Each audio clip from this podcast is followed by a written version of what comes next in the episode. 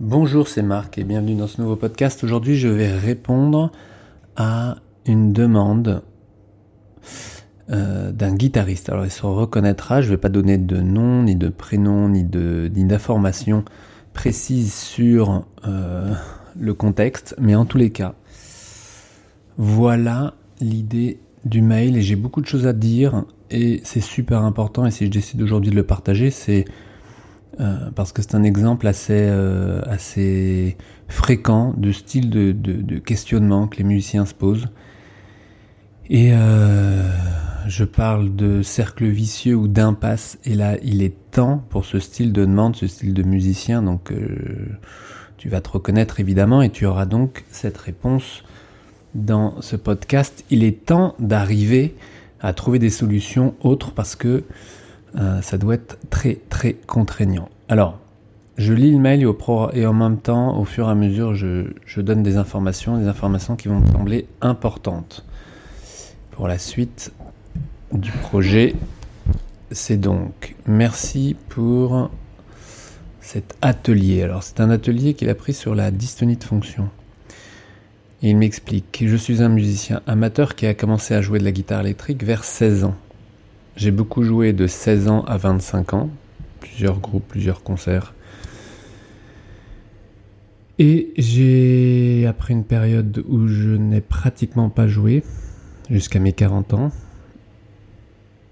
j'ai repris donc depuis 5 ans, j'ai décidé de rejouer régulièrement et aussi de jouer de nouveau en groupe et de nouveau en concert. J'ai donc repris un entraînement assez intensif en fonction de mes disponibilités personnelles. En général, une heure le matin et une heure et demie à deux heures le soir, presque tous les jours. Je me suis entraîné pour essayer de rejouer comme je le faisais avant. Je pense que j'ai mis en place des schémas de compensation pour forcer un résultat.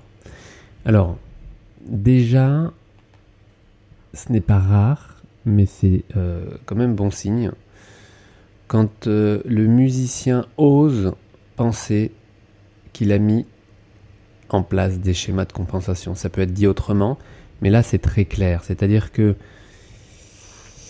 bien des musiciens ont mal et demandent de ne plus avoir mal sans forcément changer un geste, sans forcément remettre en cause une technique, sans forcément, en tous les cas,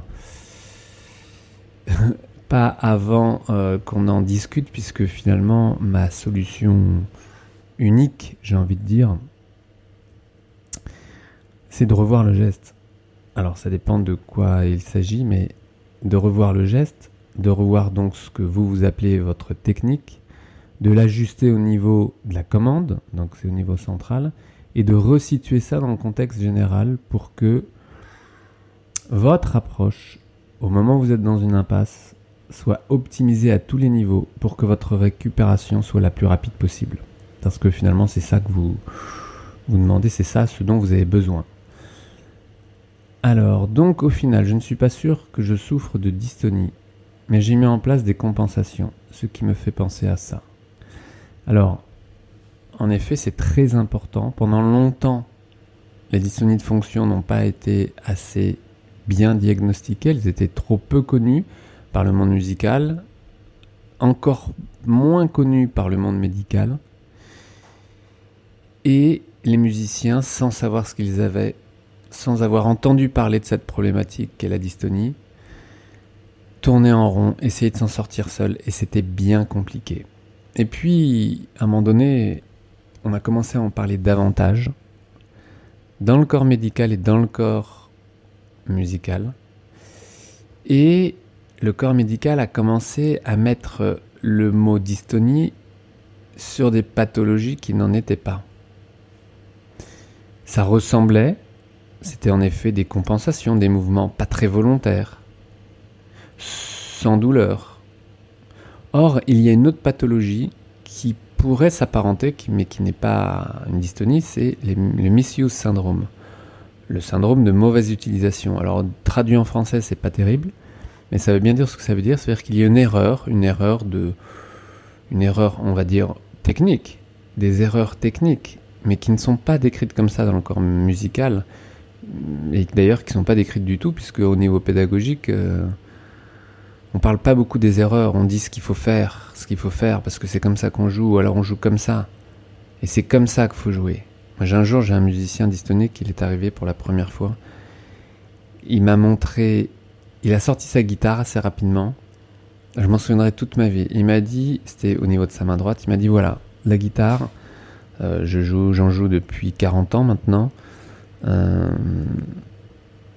elle se place comme ça et il faut jouer comme ça. Et il me montre une grosse flexion de poignet main droite. La main droite, hein, qui est la main qui attaque les cordes, c'est un droitier. Et il joue au doigt. Et il dit c'est comme ça qu'on joue avec un poignet de, ce côté-là pour avoir ce style d'attaque. Et euh, il commence à jouer et il dit bon, par contre, depuis euh, plus de 10 ans, ou 15 ans, ou 20 ans, je me souviens plus, mais c'était énorme. Euh, j'ai un problème avec l'index qui ne veut plus se relever. Donc voyez l'impasse dans laquelle il était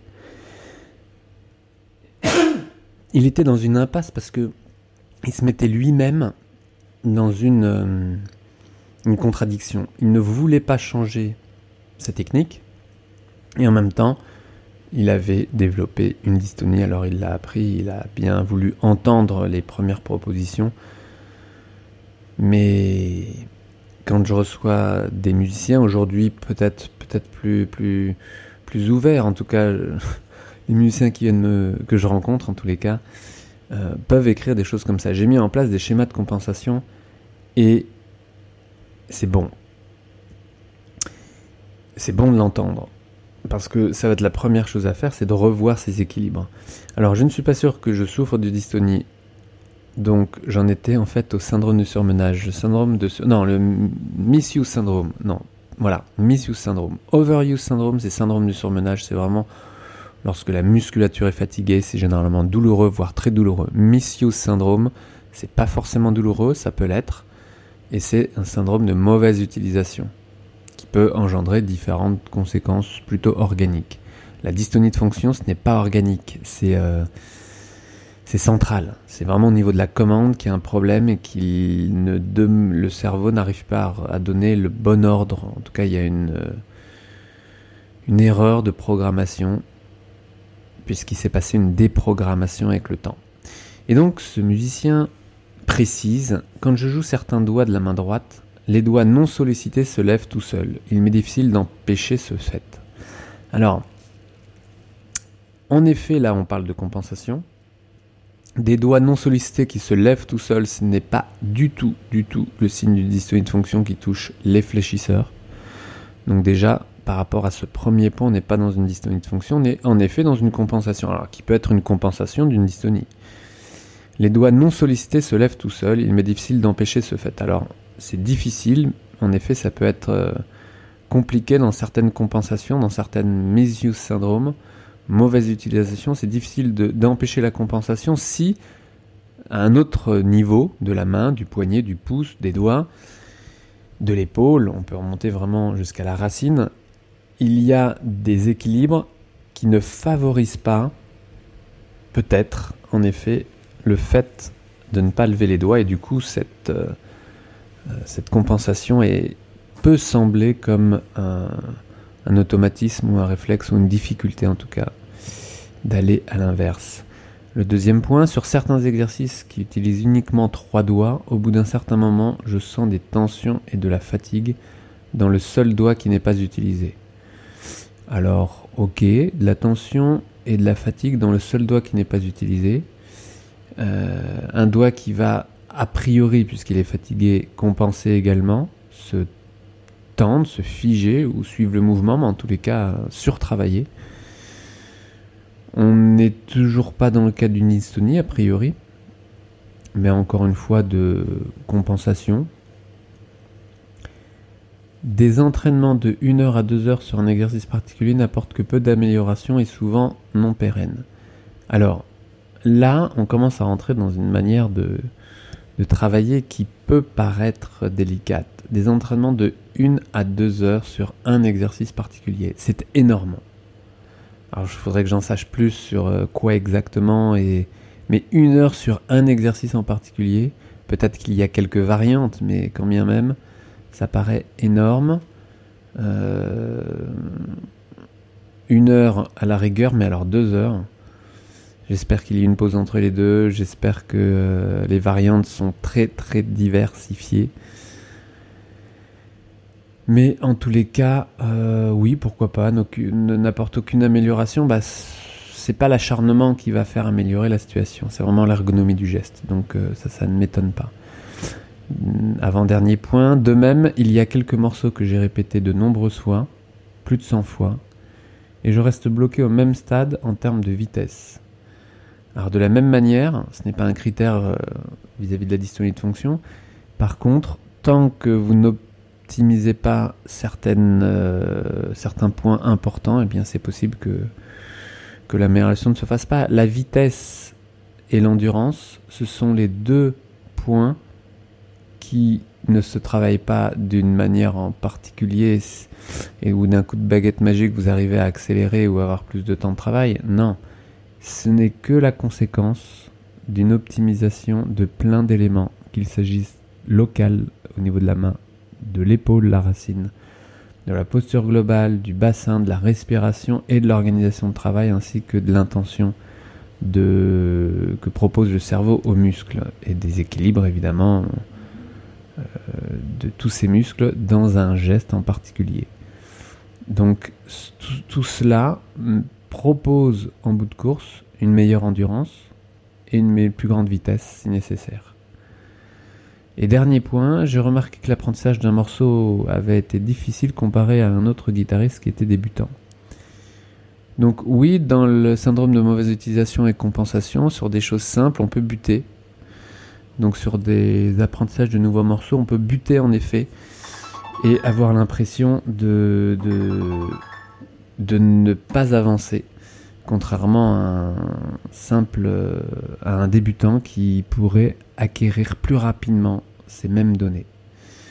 Et alors j'ai, pour conclure, j'ai remarqué un fait particulier. Cela fait deux mois que j'ai arrêté les entraînements intensifs. Je ne participe qu'aux répétitions en groupe et aux concerts, un tous les 15 jours environ. Je fais par contre quelques entraînements sans instrument, faire des mouvements lents sur l'indépendance des doigts je me suis rendu compte que j'étais beaucoup plus à l'aise pour jouer aussi bien en groupe qu'en concert, surtout au niveau de l'improvisation.